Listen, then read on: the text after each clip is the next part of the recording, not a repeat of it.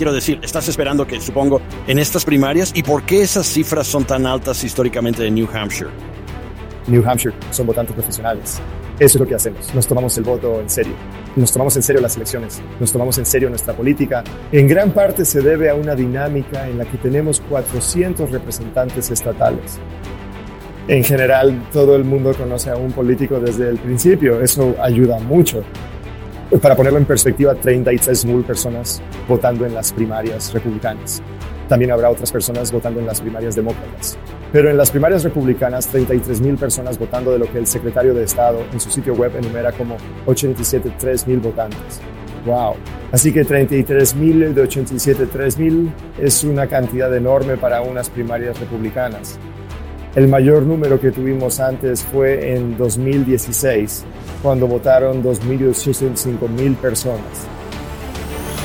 Los estadounidenses son capaces de lograr cosas extraordinarias cuando tienen la libertad y la oportunidad de hacerlo. Esto es Potencial Americano. Y aquí está tu anfitrión. Jeff Crank.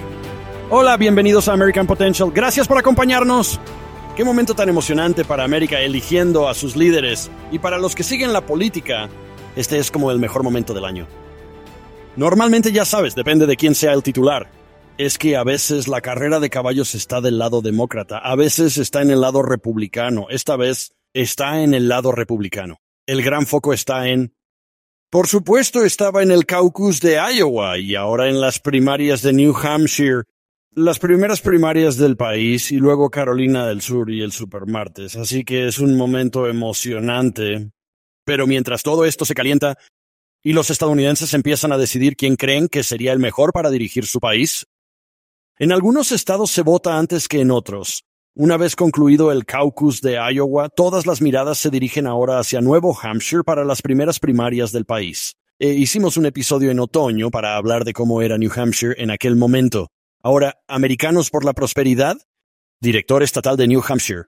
Greg Moore, que es un buen amigo, habló en un episodio anterior que algunos Granite Staters estaban en una especie de fase de tanteo para ver a qué candidato votarían.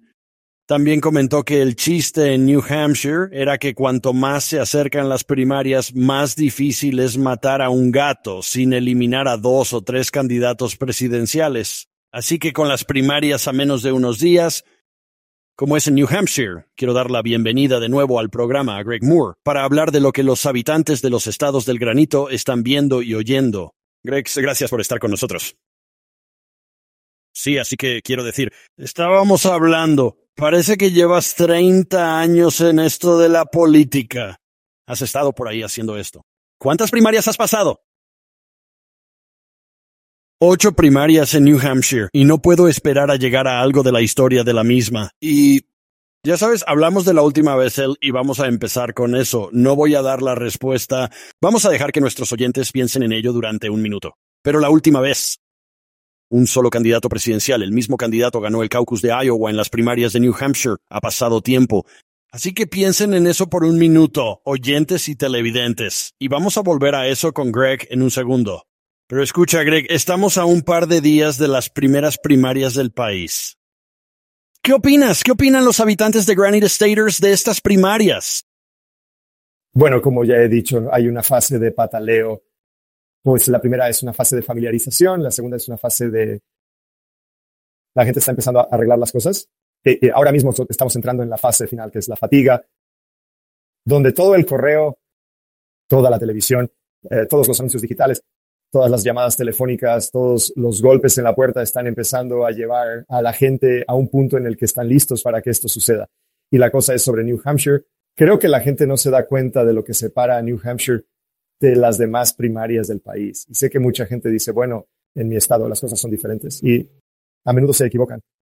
Uh, la política tiende a ser bastante coherente en la mayoría de los lugares, pero lo que distingue a las primarias de New Hampshire es la amplitud de la participación.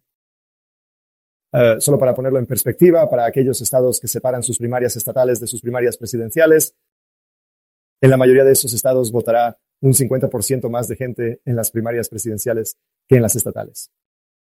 En Nuevo Hampshire vemos esa cifra cercana al 130 o al 140% de mayor participación. Así que todo el mundo sale, todo el mundo sale.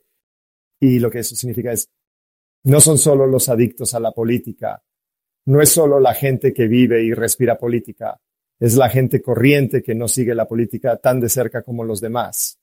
Probablemente no estén viendo debates políticos, probablemente no estén viendo Fox News o, cualquier otro canal de noticias constantemente, simplemente están viviendo sus vidas, pero quieren votar y quieren participar. Y cuando empiezas a atraer a esa gente, tienes que encontrarte con ellos donde están. Por eso es tan importante contar con una infraestructura de base en un estado como New Hampshire para poder llegar a esa gente y mantener esas conversaciones. Y es por eso, porque has arrastrado a gente cada vez menos comprometida políticamente. Esa es la razón por la que New Hampshire tiende a romperse tarde.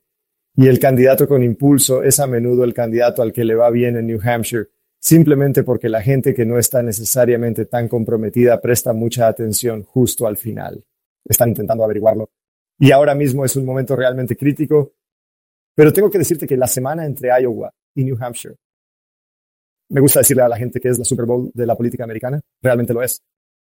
El peso del mundo político aterriza durante una semana en un estado de 1,4 millones de habitantes. A menudo sugerimos que en New Hampshire puede haber tantos medios de comunicación como residentes. No se puede subir y bajar por Elm Street, que es la calle principal de Manchester, la ciudad más grande, sin chocar con dos o tres equipos de rodaje que intentan entrevistarte. Si tiene un par de frases ingeniosas, probablemente podría salir en la televisión de numerosos países de todo el mundo. Y todos vienen aquí para las primarias de New Hampshire. Eh, a los medios les encanta este estado, a los medios les encanta venir aquí. No aman, no aman Iowa cuando aparentemente hace menos 20 grados afuera, pero en Nueva Hampshire, a la gente con la que hablas en los medios les encanta cubrirlo. Adoran a los ciudadanos de New Hampshire. Lo curiosos que son, lo mucho que saben. Y, y creo que habla muy bien del Estado que asumamos tanto nuestro papel y que participe tanta gente. Sé que el Partido Demócrata, el DNC, está tratando de arrancar New Hampshire del calendario, pero no se dan cuenta. Pasan por alto el hecho de que somos muy, muy buenos identificando a buenos candidatos que pueden convertirse en grandes candidatos en unas elecciones generales. Hablas de toda la atención mediática que suscita, y sin duda es cierto. Este ciclo quiero compararlo un poco con los ciclos anteriores porque estás muy al principio del proceso, ¿verdad? Sabes, muchos estados para cuando tienen primarias, la carrera está muy cerca de terminar. Hay como uno o dos candidatos, una carrera de uno o dos candidatos, cosas así. En New Hampshire normalmente no es así, ¿verdad? A veces tienes siete u ocho. Ya sabes, candidatos republicanos o siete u ocho candidatos demócratas que aún son viables. Y tratando de conseguir esa nominación, los estados que se encuentran más avanzados en el proceso suelen reducirse a uno o dos. Este año, sin embargo, parece que se reduce a un par de candidatos viables para la nominación republicana. Quiero decir, ha sido... ¿Se siente diferente esta vez que antes? Sí, tradicionalmente, Jeff, el papel de Iowa es reducir el campo a tres. Y luego el papel de New Hampshire se convierte en reducir el campo a los dos contendientes finales. Así es como ha funcionado históricamente. Pero tienes razón, el expresidente Trump y la embajadora Haley están ciertamente en alza. Están muy por delante de, los demás candidatos en cuanto a las encuestas y la atención que reciben los asistentes a sus actos, etcétera. Y eso se nota sobre el terreno. Eso es lo que pasa en New Hampshire. realmente puedes sentir ese impulso sobre el terreno. Y realmente no hemos tenido algo en lo que se haya podido elegir entre dos candidatos en las principales primarias. Probablemente desde, yo diría que las primarias demócratas de 2008, en las que Obama y Clinton se separaron bastante pronto, y creo que esos dos fundamentalmente tuvieron una carrera de dos personas en New Hampshire, um, pero es poco común, muy poco común ver eso. Normalmente tienes razón, solemos tener unas cuantas personas más curioseando. Sí, y quiero decir, ¿ves eso en el suelo? ¿Sientes que parece que el expresidente Trump y la embajadora Haley tienen el mojo detrás de ellos, sus campos y los otros son también carneros o qué ves? Sí, cuando asistes a los eventos. Y mira, todos sabemos que el expresidente Trump tiene eventos masivos y es como si Grateful Dead pasara por la ciudad. Ahora bien, también es importante comprender, y sé que a los medios de comunicación les gusta señalarlo, es el hecho de que cuando el expresidente Trump tiene un evento, mucha de esa gente no es de New Hampshire. Vendrá gente de lugares tan lejanos como Nueva York, Nueva Jersey e incluso Pensilvania. Que es increíble que la gente haga ese tipo de viajes. Así que sin duda tiene grandes eventos. Pero la embajadora Haley también ha tenido eventos absolutamente repletos últimamente. Lugares donde ella irá al mismo lugar que algunos de los otros candidatos han ido y conseguir algún múltiplo del número de personas que asisten. Hubo un acto que se celebraba en un evento en Concord, New Hampshire, que es nuestra capital.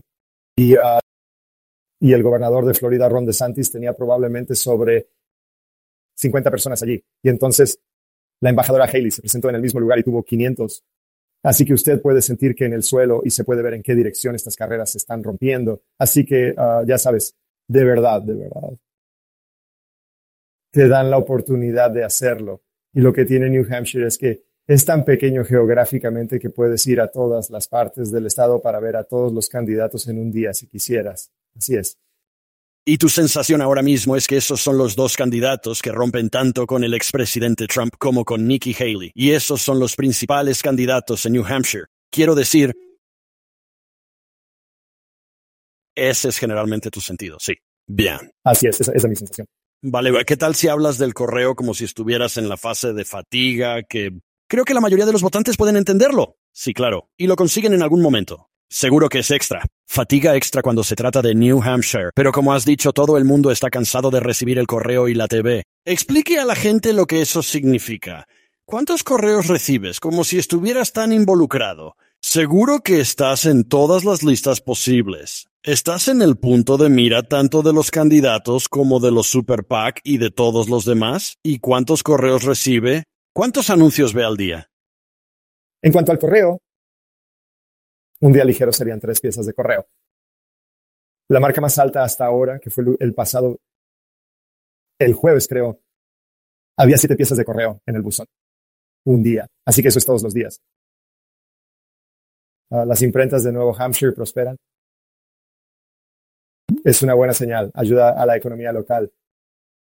Una forma de arreglar la fracasada economía de Biden es hacer esto y que todo el mundo que imprima vaya a trabajar a imprentas, ¿no? Sí, pero por desgracia a veces imprimir folletos brillantes e imprimir dólares puede tener algunas de las mismas malas consecuencias.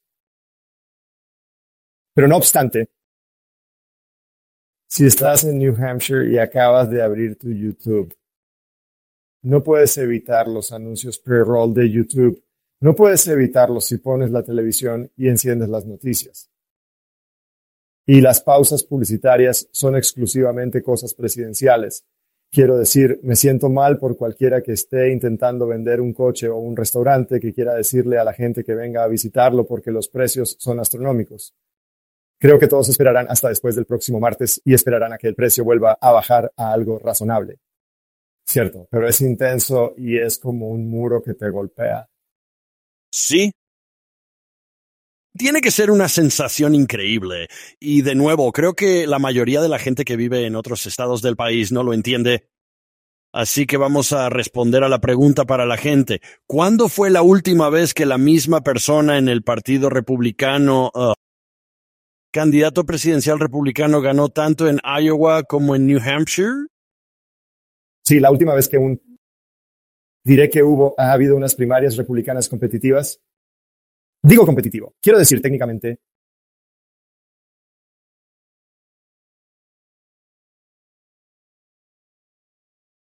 Pero digo primarias republicanas competitivas. La última vez fue en 1976, cuando Gerald Ford ganó tanto en Iowa como en New Hampshire contra Ronald Reagan.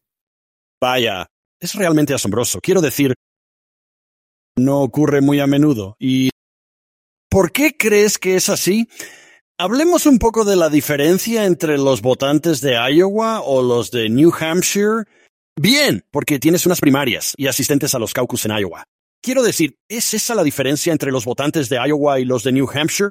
¿Es lo suficientemente distinta como para que esto no ocurra muy a menudo? Bueno, Jeff, como señalé cuando estábamos en su programa a principios de este año con Drew Klein de Iowa y Candace Carroll de Carolina del Sur, Iowa elige maíz, New Hampshire elige presidentes. Pero hay una razón para ello. Y para sus oyentes, yo diría que solo tratar de visualizar esto. Iowa es un estado de 3,2 millones de habitantes y consiguen que unas 1.100.000 personas participen en los caucus. Y New Hampshire es un estado de 1,4. Así que menos de la mitad del tamaño de Iowa. Y prevemos que habrá 33.000 personas votando en las primarias de New Hampshire. Menos de la mitad de tamaño, pero más del doble de votantes. Y lo que eso hace es atraer a un montón de gente, un montón de gente en el proceso, pero lo que realmente hace es mostrar a la gente que da un reflejo mucho mejor de quién podría ganar unas elecciones generales. Porque nuestras primarias en New Hampshire están abiertas, es decir, los independientes pueden ir y coger una papeleta republicana y votar ese día. Y entonces, y entonces ahora técnicamente mientras están votando son un republicano registrado, pero luego al salir por la puerta pueden volver a registrarse como independientes y así. Y para ser eficaz en Hampshire hay que tener un atractivo bastante amplio. Debe ser capaz de crear un mensaje atractivo. Y eso habla de algo más que de un grupo nicho y no solo de los activistas acérrimos, porque esa es mucha de la gente que participa en Iowa. Así que creo que es algo muy positivo y es un signo positivo para la capacidad de alguien a largo plazo para hacer una buena campaña en lo que es New Hampshire, un estado púrpura. Somos nuestro estado que está en juego en las elecciones generales. Así que su capacidad para crear un, crear algo que es, que es, que es duradero y tener un mensaje que atraiga ampliamente, creo que es algo que a menudo es muy diferente de lo que podríamos ver en Iowa. De acuerdo. Ahora, New Hampshire también tiene una alta participación electoral, ¿verdad? como el porcentaje de votantes obviamente es bastante alto, la participación. Quiero decir, ¿esperas eso? Supongo que en estas primarias. ¿Y por qué esas cifras son tan altas históricamente en New Hampshire? New Hampshire son votantes profesionales. Eso es lo que hacemos. Nos tomamos el voto en serio. Nos tomamos en serio las elecciones. Nos tomamos en serio nuestra política. En gran parte se debe a una dinámica en la que tenemos 400 representantes estatales. En general, todo el mundo conoce a un político desde el principio. Eso ayuda mucho pero nos tomamos el voto en serio y para ponerlo en perspectiva, 33 mil personas votando en las primarias republicanas. También habrá otras personas votando en las primarias demócratas, pero en las primarias republicanas, 33 mil personas votando de lo que el secretario de Estado en su sitio web enumera es 873 mil votantes. Vaya, así que 33 mil de 873 mil es una cantidad enorme para unas primarias republicanas. Así que se lo digo a la gente todo el tiempo. Sé que hemos trabajado como organización para intentar atraer a más gente, pero nuestros resultados han sido más duros aquí porque la gente ya está bastante comprometida y ya quiere participar en estas encuestas. Pero esa cifra de 33 mil seguiría siendo un aumento significativo respecto a una cifra récord, la mayor que teníamos antes. Fue en 2016 cuando votaron 2.805 mil personas pero hay que tener en cuenta que eran unas primarias competitivas en ambos bandos. Es que esos verdaderos votantes indecisos podrían, algunos rompieron demócrata y otros rompieron republicano. Sin un competitivo, las primarias demócratas, de hecho, Joe Biden ni siquiera está en la papeleta en New Hampshire. Uh, ya sabes, sin, sin esas primarias competitivas, esperamos que algunos de esos votantes indecisos se unan también a las primarias republicanas. Ah, sí. ¿Y los avales? ¿Importan los apoyos en New Hampshire? Sé que en Iowa muchas coaliciones y apoyos de líderes religiosos y del gobernador y cosas así importan. Pero ¿es así en New Hampshire? Ah, Depende de lo que venga con el aval. De acuerdo. Así, por ejemplo, aquí en New Hampshire, el gobernador Sununu ha apoyado a Nikki Haley, pero no se limitó a publicar un comunicado de prensa. Está haciendo campaña con ella todos los días. Él está fuera actuando como un sustituto en su nombre, haciendo cobertura mediática nacional. Está ahí fuera trabajando todos los días. Y el gobernador Sununu es muy popular aquí en New Hampshire y por eso su apoyo, más el trabajo que está haciendo detrás, marcan una gran diferencia. Um, obviamente, el otro gran respaldo que recibió Nikki Haley fue el de Americans for Prosperity Action, nuestra organización hermana. Y eso definitivamente también la ayudó bastante, porque su campaña tardó en reunir a su personal aquí en New Hampshire y tener una organización de base que está sobre el terreno y lista para actuar ha marcado una gran diferencia para ella también. Sí. Así que esas dos cosas parecen ser la ventaja de Nikki Haley en New Hampshire. Supongo que Trump tiene algunas ventajas. Es el expresidente de los Estados Unidos. Tiene un historial con el que puede presentarse también a las elecciones. ¿Cuáles son sus ventajas de cara a las primarias de New Hampshire? Bien, eh, se ha presentado dos veces en New Hampshire antes, ¿verdad? Así que ha construido una lista de seguidores. Ha construido una lista de todo, desde... Recuérdame rápido lo que pasó en 2016 en esa carrera en New Hampshire. Sí, claro, así que saliendo desde 2016, como algunos recordarán. El senador Ted Cruz había ganado en Iowa. de, de acuerdo. Así que la gente se preguntaba si Trump tenía realmente el impulso o si Cruz iba a juntar algo y empezar a rodar. Y luego aquí en New Hampshire, Donald Trump acaba de hacer un gran trabajo. No le ha venido nada mal que su director de campaña resida en Nuevo Hampshire y haya sido director de AFP en ese estado. Cory Lewandowski, ¿cierto? Así que esa era una gran ventaja que tenía. Pero sí, no, ahora tiene el 35% aquí a John Kasich tiene 17. Según John Kasich, John Kasich quedó en segundo lugar en New Hampshire. Yes, yes. ¿Dónde estaba? No me acuerdo. Pero para ser justos, eh, Kasich tenía una estrategia integral para New Hampshire, por supuesto. Así que se lo jugó todo. Y consiguió el respaldo de Johnny Sununu, antiguo congresista y senador que estaba trabajando muy duro para él. El nombre Sununu llega muy lejos en New Hampshire. Y eso definitivamente ayudó Kasich en esa carrera. Y entonces usted tenía Ted Cruz y Jeb Bush, Marco Rubio. Se está poniendo como 10 o 12 puntos. Así que se trataba de un caso en el que había, como decías antes, mucha gente en la carrera y todos se rebanaban unos a otros para intentar ganar este estado. Pero a su pregunta anterior, creo que el expresidente Trump tiene todas esas listas de seguidores. Él tiene esa, esa infraestructura que ya está en su lugar, que hace la vida mucho más fácil cuando estás tratando de correr por segunda vez porque no estás empezando desde cero.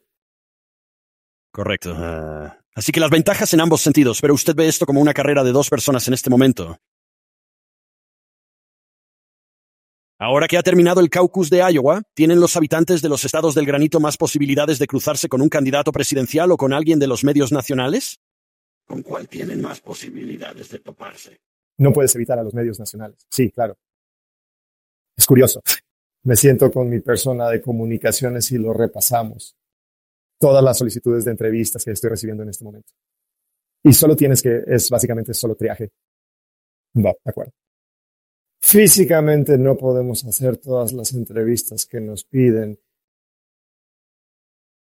particularmente los medios internacionales. Y solo estamos diciendo, mira, ahí es donde trazamos la línea.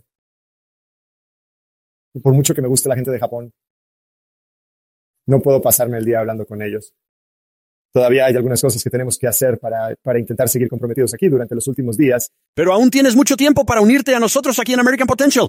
Y te lo agradecemos, amigo mío. A mí sí. ¿Con cuántas personas de los medios de comunicación nacionales te has cruzado hoy? ¿Qué hora es hoy o ahora? ¿Qué hora es? ¿Es uno? ¿48? Son antes de las dos. Casi las dos. ¿Con cuántos medios nacionales te has cruzado hoy? Bueno, empecé el día con una entrevista con CBS News. Tuve una conversación con un compañero del Messenger, hablé con alguien del Washington Post.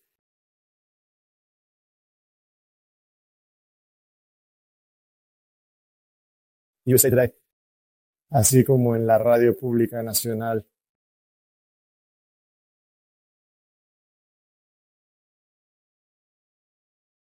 Y luego, como he dicho, hay un montón de otras solicitudes de entrevistas que estoy recibiendo.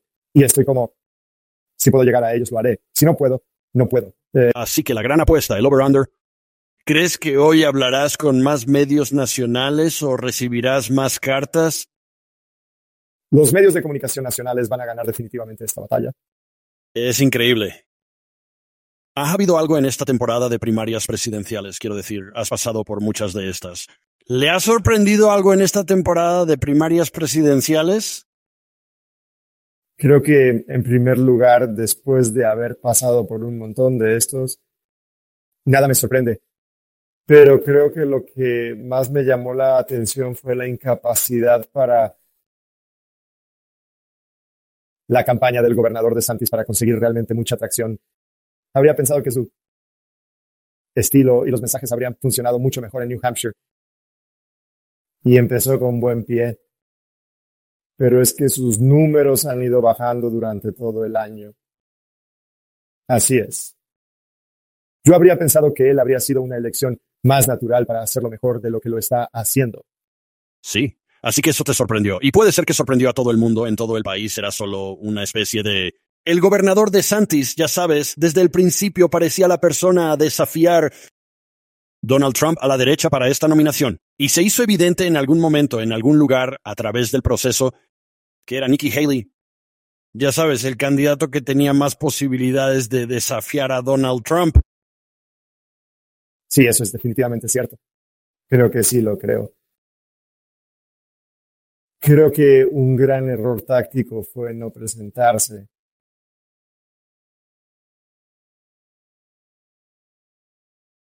Y los ciudadanos de New Hampshire recompensan a quienes nos prestan ese tipo de atención y en última instancia castigamos a los candidatos que no nos dan ese tipo de atención. Y el gobernador de Santis realmente puso énfasis en visitar los 99 condados de Iowa, que, ah, escucha, funciona para Chuck Grassley. Así, por ejemplo, hubo un periodo de dos meses en el que no vino al estado de New Hampshire. Y eso no se le puede hacer a New Hampshire. New Hampshire, para decírtelo, se lo digo a la gente todo el tiempo, es como la novia despechada, ¿verdad? Exigimos ese nivel de atención y creo que las personas que nos lo dan se ven recompensadas. Sí. Así que dime, ¿qué suele hacer la gente del Estado el día después de que terminen las primarias? Bueno, la mayoría de la gente va a trabajar. Y decir, fuera de aquí, por fin puedo encontrar una plaza de aparcamiento. Sí, quiero decir particularmente en Manchester, que es como el epicentro de mucha de la actividad, por supuesto. La gente está contenta de que el circo se haya ido de la ciudad cuatro años más. Pero ya sabes, nos gusta tener un circo. Nosotros solo, justo cuando llega al final, la gente empieza a ponerse un poco, vale, vale, bien, estoy listo para poner esto en la caja, en la estantería durante cuatro años. Sí. ¿Lo hacen otras personas? ¿Son solo las primarias presidenciales? ¿No hay otras primarias? Sí. Lo único que está en la papeleta Digamos que en dos partes del estado, en el norte, se celebran elecciones especiales para cubrir algunas vacantes y escaños. Aparte de eso, lo único que hay en la papeleta es la presidencia. Sí. Entonces, ¿cuándo tienes tus primarias regulares? Nuestras primarias regulares son en septiembre, así que es muy tarde, muy tarde.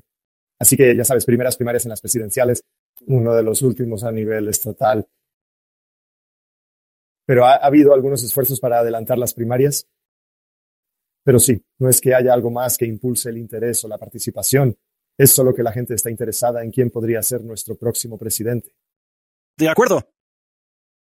Díganle también a la gente que lo que me parece interesante en New Hampshire es cuántos legisladores estatales tienen. Esto es fascinante. Y si la gente no lo sabe, esto les va a fascinar. Porque, ya sabes, la mayoría de las legislaturas estatales, como yo vivo en el estado de Colorado, tenemos un centenar en total ¿verdad? Entre la Cámara de Representantes y el Senado tenemos 100 legisladores estatales. Dile a la gente cuántos miembros de la legislatura hay en New Hampshire. En New Hampshire tenemos 400 miembros en la Cámara de Representantes y 24 en el Senado. La Cámara de 400 miembros es el segundo órgano legislativo más grande del país, solo por detrás de la Cámara de Representantes de Estados Unidos. Y a diferencia de la Cámara de Representantes de Estados Unidos, solo les pagamos 100 dólares al año. La gente dice, va, ¿por qué no tenéis límites de mandato en New Hampshire? A lo que respondemos, les pagamos 100 dólares al año. De todos modos, se irán al cabo de uno o dos trimestres. Y en general lo hacen. Después, vale, una o dos legislaturas, eso es todo. He terminado, porque la gente lo trata como si fuera una actividad voluntaria. Y lo que es realmente increíble es, número uno, la cantidad de diversidad que tienes en la Cámara de Representantes. No me importa el proyecto de ley que tengas. Alguien en la Cámara es un experto en la materia porque trabaja en ese espacio y resulta que entiende el tema mejor que nadie. Así que, y esa es una de las bellezas de tener un cuerpo tan grande. Y miras a muchos estados e incluso vecinos nuestros y son en gran parte abogados. Es solo un grupo de abogados que se reúnen, mientras que en New Hampshire eh, eh, hay muy pocos abogados. De hecho, uh, uno de los retos que tuvimos en la Comisión Judicial de la Cámara hace unos años fue que no teníamos suficientes abogados para abastecer a la, a la Comisión Judicial, es decir, miembros. No suele ser un mal problema. Miembros, muy pocos abogados, sí. Bien, porque estás en el proceso de redactar la ley. Así que ayuda a tener a alguien que entienda, que comprenda a fondo cómo funciona la ley. De acuerdo. Pero fundamentalmente miras a la Cámara y es increíblemente representativa todo el mundo, en su mayoría en New Hampshire, conoce a un representante estatal. Es, si alguien tiene un problema, puede acudir a su representante estatal y decirle cómo puede ayudarme en esto. Mientras que si eres un estado del tamaño de Colorado y tienes 100 legisladores, probablemente la mayoría de la gente no conoce a ningún legislador estatal, eh, simplemente no conocen a un legislador estatal. Así que si tuvieran un problema, ¿dónde irían a buscar ayuda? Y puedo decirte que los legisladores de New Hampshire son gente increíblemente concienzuda realmente son personas que van más allá por lo que reciben. Lo ven más como un servicio voluntario que como un trabajo. Y creo que como Estado lo hemos hecho increíblemente bien teniendo ese proceso y no teniendo una clase profesional de legisladores. Cierto. Bueno, 100 dólares al año es... Eso es algo allí. Quiero decir, eso es un me pregunto cuál será la próxima legislatura más cercana que tenga un sueldo tan bajo para sus legisladores. Yo no, pero se lo diré a la gente. La gente se lo preguntará. ¿Y por qué? Bueno, en realidad está en nuestra constitución. En realidad fue un escándalo a principios del siglo XIX con una industria ferroviaria básicamente sobornando legisladores. De acuerdo y pusieron la disposición de fijar el salario en 200 minutos al año y también poner diciendo que no se puede tomar ningún ingreso externo por su trabajo. Bien, inflación, como todos sabemos, gracias a Bidenomics, tenemos mucho más de eso. Pero la inflación ha hecho mella y Soccer 100 en 2024 no es lo que era en el 1820s. No, no lo es. Gracias a Joe Biden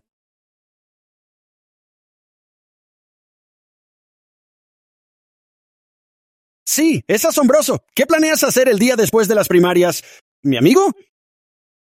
Comprobar el calendario legislativo para ver si tengo que testificar sobre un proyecto de ley en Concord. No estoy bromeando sobre eso, ya sabes, la sesión legislativa ya ha comenzado. Y el tiempo y la marea no esperan a nadie, como suele decirse. Así que si el tren se va, será mejor que te pongas a ello. Sí, no me digas. Bueno, genial, eh, Greg, gracias por tomarte tu tiempo. Quiero decir, sé que estás muy ocupado. Hablaste de todos los medios nacionales que te están contactando y simplemente aprecio tu amistad y que estés dispuesto a venir y hablarnos de ello. Y ya sabes, unos días más para sobrevivir de esta primaria y luego es una especie de vuelta a la vida normal, esperemos que para usted. Sí, no quiero decir. Nos encanta. Como adicto a la política, me parece estupendo. Me parece estupendo que toda la gente que viene a nuestro estado venga a disfrutarlo con nosotros y a participar en el proceso. Pero sí, una vez que esté hecho, estaré bien con no tenerlo más cerca. Estoy seguro de que ese es el caso. Muy bien, Greg. Gracias, Jeff. Ya lo creo. Muy bien, escucha. Gracias por unirse a nosotros y qué gran oportunidad de hablar con Greg y la increíble historia de las primarias de New Hampshire que se juegan la semana que viene ante nuestros ojos. Y, espero que haya sido una gran mirada a la historia de la misma y una especie de mirada a lo que alguien de New Hampshire tiene que pasar cuando van a través de estas primarias y ver a toda la gente no puede encontrar un lugar de estacionamiento, todas esas cosas. Gracias por estar con nosotros. Gracias por escuchar American Potential. Puede escuchar más historias de estadounidenses que trabajan cada día para ampliar la libertad y las oportunidades en sus comunidades visitando americanpotential.com.